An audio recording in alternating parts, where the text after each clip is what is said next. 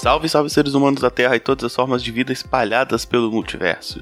Transmitindo diretamente de uma casa que tem número tanto par quanto ímpar, eu sou o Vulto e nós somos o Observador Quântico.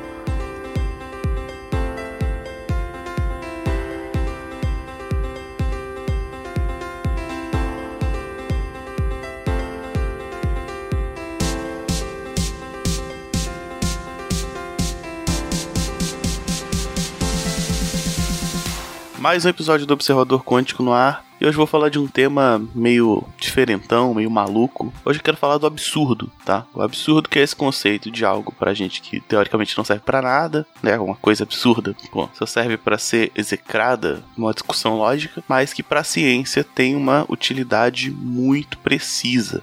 Tá? Uh, então a gente usa o absurdo para algumas coisas que eu vou tentar deixar suficientemente claras nesse episódio. A ideia não é que você, ouvinte, em 10, 15 minutos vire um expert em demonstrações e tal, mas basicamente que você entenda que o absurdo tem esse uso que eu vou explicar para vocês e que isso talvez possa hum, abrir novas possibilidades de formas como você encara determinado problema aí na sua vida, no seu dia a dia, na sua profissão, qualquer coisa do tipo, tá? Então vamos lá falar do absurdo.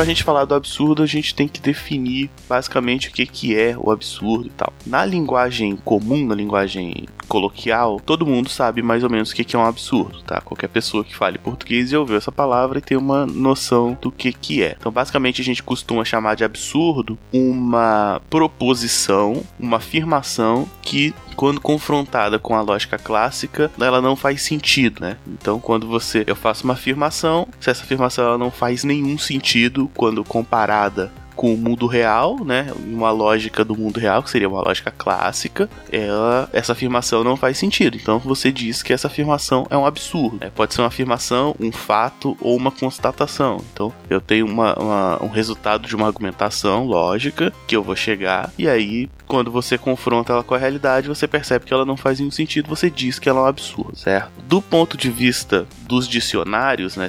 Se quiser ser mais criterioso, posso dizer que o absurdo é algo que é destituído de sentido, de racionalidade, ou que não se enquadra em regras e condições estabelecidas, ou aquilo que é contrário à sensatez e ao bom senso. Esses três termos foram. Eu, eu dei uma olhada em um dicionário só para complementar, mas basicamente isso é que é um absurdo, tá? Na ciência, a gente vai usar bastante o termo absurdo quando uma proposição é verdadeira e falsa ao mesmo tempo, tá? Por quê? Porque a gente diz que algo não faz sentido, algo vai contra o bom senso, esses termos sentido, termo bom senso, eles são muito ambíguos, né? Então a gente vai dizer que o absurdo é uma afirmação que não se enquadra dentro de uma lógica que você está usando. Quando a gente vai usar a lógica clássica, na maior parte das vezes, a, a, principal regra é que uma afirmação não pode ser verdadeira e falsa ao mesmo tempo. Então, quando uma, uma afirmação é verdadeira e falsa ao mesmo tempo, disse que você chegou no absurdo, certo? Então eu proponho uma coisa de que ela é verdadeira, se em algum momento surge o dado de que ela é falsa, eu cheguei um absurdo. Para que que serve isso? Bom, tem uma coisa na matemática, uh, surge basicamente na lógica, né? Mas aí a matemática começa a usar tanto que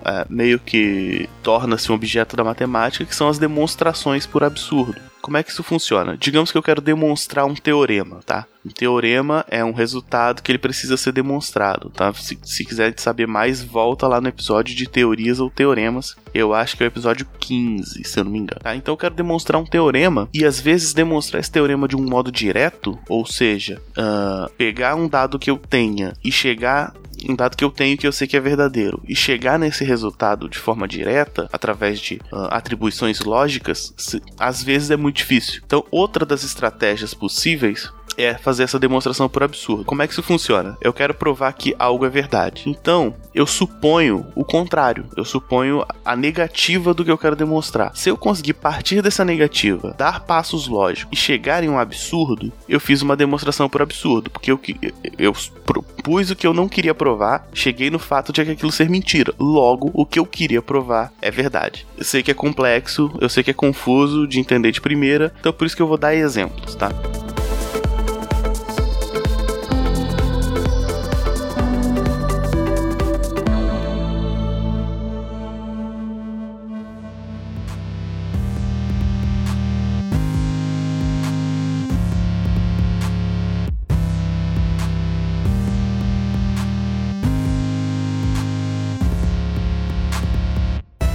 Digamos que eu quero fazer aquela demonstração clássica de que existem infinitos números primos.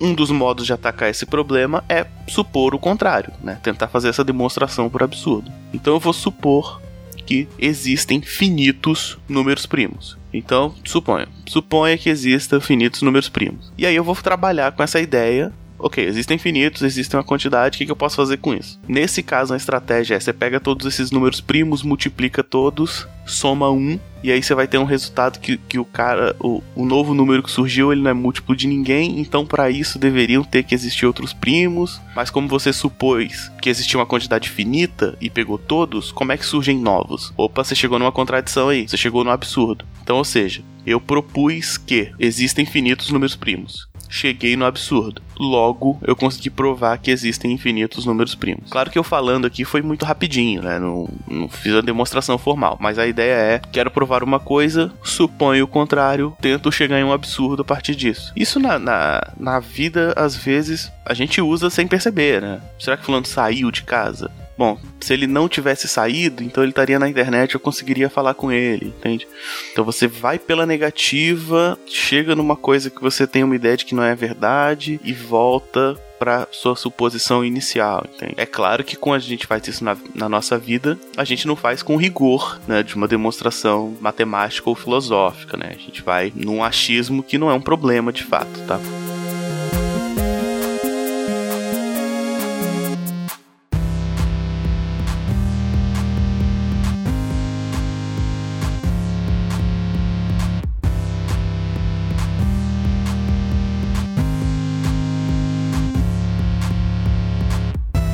Bom, então você tem vários resultados que você pode conseguir chegar usando o conceito de prova por absurdo, né? Então, por exemplo, esse caso dos números primos, eu quero demonstrar que raiz de 2 é um número irracional. Eu suponho que ele é racional, vou chegar numa contradição. Isso é, é uma demonstração fácil tal. É claro que isso não serve para tudo, né? Então, por exemplo, tem casos mais numéricos que você vai ter problema. Então, por exemplo, sei lá, teorema de Pitágoras. Soma do quadrado dos catetos é igual ao quadrado da hipotenusa, certo? Seria muito complexo você dizer assim, então, não, então eu vou supor que a soma do quadrado dos catetos dá qualquer outra coisa e tentar chegar no absurdo a partir disso, entende? Não, não é muito intuitivo, né?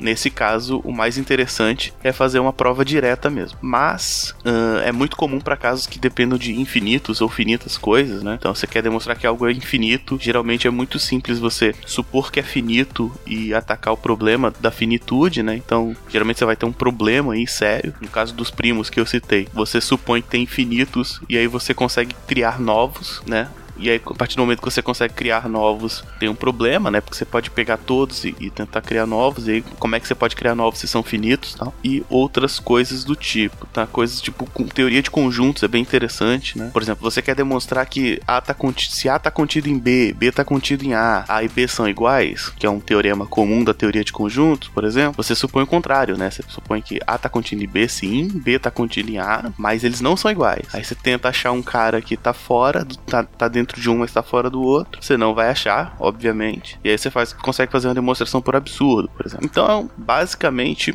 esse vai ser um episódio mais curto, né? Basicamente é isso. Então, a, o ensinamento que dá para deixar para quem não é da área da matemática ou das áreas afins é que talvez o seu problema não deva ser atacado diretamente. Talvez o seu problema de lógica, o problema de uh, retórica que você esteja enfrentando, sei lá, no seu trabalho e tal, não, ser, não deva ser atacado diretamente. Talvez ele deva ser atacado justamente pelo contrário, né? Tentando. Às vezes você tem duas opções para escolher alguma coisa, talvez não seja mais interessante tentar entender por que a opção que você quer é a melhor. Talvez seja mais interessante tentar perceber por que a outra opção é pior, por exemplo. Então, esse conceito da negativa, de você atacar os problemas uh, pelo viés contrário do resultado que você quer, talvez seja interessante, talvez seja algo que você não tenha pensado, talvez seja algo que você aprende aqui, né?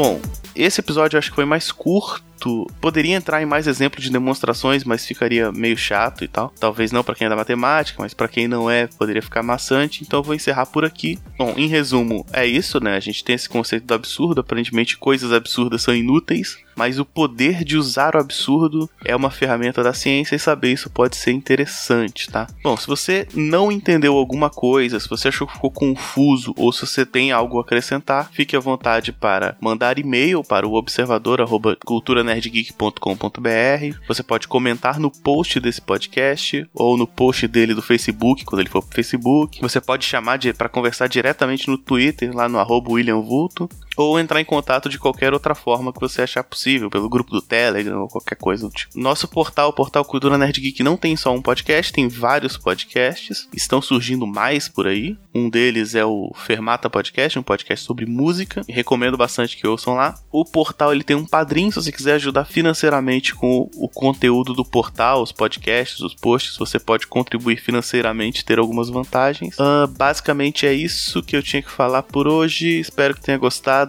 um abraço e encerrando a transmissão.